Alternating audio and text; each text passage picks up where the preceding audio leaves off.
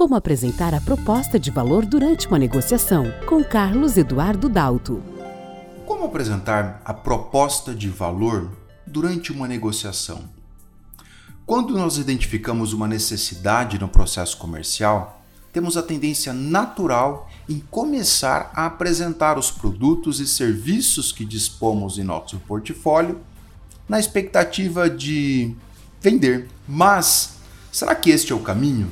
Neste episódio, vamos discutir como apresentar a proposta de valor durante uma negociação e, mais ainda, o momento correto de apresentá-la.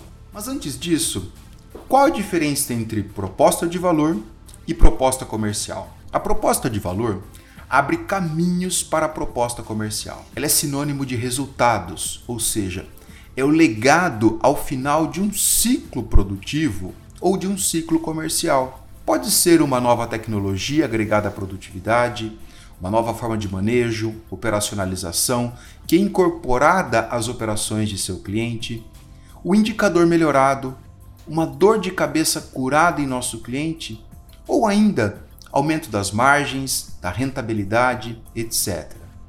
Resumindo, a proposta de valor é tudo aquilo que impacta o resultado do seu cliente ou ainda é incorporado às suas práticas. Já a proposta comercial representa custo e despesa para o seu cliente. Na proposta comercial estão os componentes técnico-comerciais, os produtos que estamos ofertando, as quantidades, os prazos de pagamento e entrega, as condições comerciais de fornecimento e por aí vai. Observe que são itens completamente distintos quando eu falo de proposta comercial e de proposta de valor. A proposta de valor representa ganhos, já a proposta comercial, despesas e custos. Mas como operacionalizar a proposta de valor durante a negociação? Consultores que hesitam em construir valor geralmente têm a tendência a uma venda transacional em que o preço passa a ter um peso muito grande na tomada de decisão do comprador neste modelo de vendas.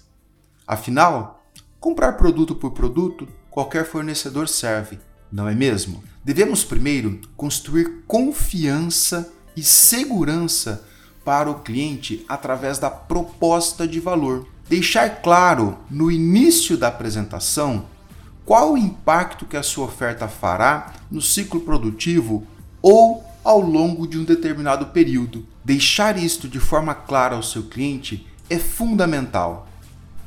Como estratégia prática para operacionalizar a proposta de valor, podemos dispensar num esquema com três partes, em que traçamos um mapa de intervenção daquilo que iremos fazer ou daquilo que a nossa proposta vai impactar o cliente.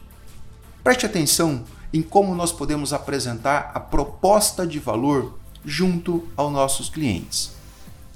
Depois que você investigou a necessidade e que você tem todas as informações e você já construiu também a sua proposta comercial, inicie sua apresentação de vendas fazendo uma breve descrição da situação atual do cliente. Descreva a situação do atual do cliente é como se fosse um mapeamento que você fez durante o processo investigativo, com vistas a entender os valores que intervêm nos resultados. É composta por dados quantitativos e qualitativos. Nessa etapa, a gente reúne um conjunto de informações e faz uma espécie de radiografia, um panorama da atual situação em que o meu cliente está. Segunda etapa: projete os resultados aos seus clientes. Trabalhe com a ideia de que você vai projetar o futuro aos seus clientes.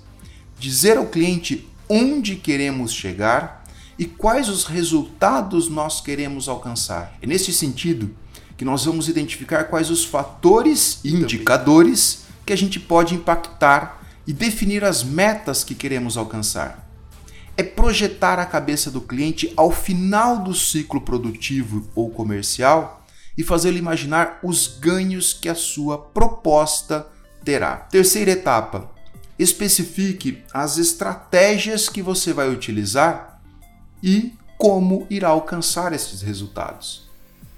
As estratégias consistem no caminho que iremos percorrer para chegar ao objetivo desejado. É o como devemos operar para que, no final desse processo, o resultado aconteça. As estratégias podem ser de amplo aspecto: técnico, operacional, de manejo e etc.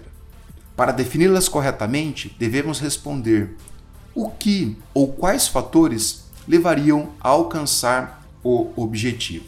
Um ponto importante nesta conversa sobre proposta de valor e proposta comercial é a gente entender e causar uma conexão psicoemocional nas negociações. Quando a gente ouve dizer que uma empresa tem um grande valor agregado ou tem produtos de grande valor agregado, nós estamos contando todos os esforços de pesquisa e desenvolvimento, manufatura, marketing comercial em agregar valor e, junto com isso, há uma conexão psicoemocional junto ao nosso cliente.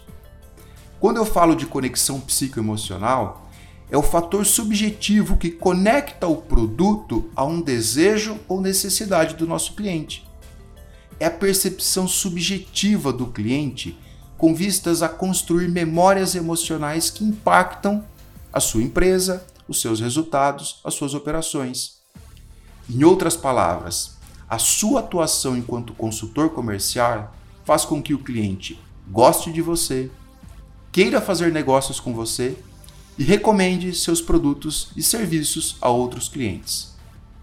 A título de ilustração, nos últimos anos, a experiência do cliente tem se demonstrado tão importante quanto o produto ou serviço que as empresas oferecem. A busca por impactar positivamente o cliente e gerar experiências de compra tem feito muitas empresas repensarem suas estratégias em todos os seus pontos de contato com a jornada do cliente, da atuação comercial a passar por comunicação, marketing e tudo mais o que o cliente recebe, juntamente com os programas de relacionamento. É, sobretudo, uma constante busca em escutar o cliente e traduzir em ações que impactam o seu sentimento para com a tua atuação comercial.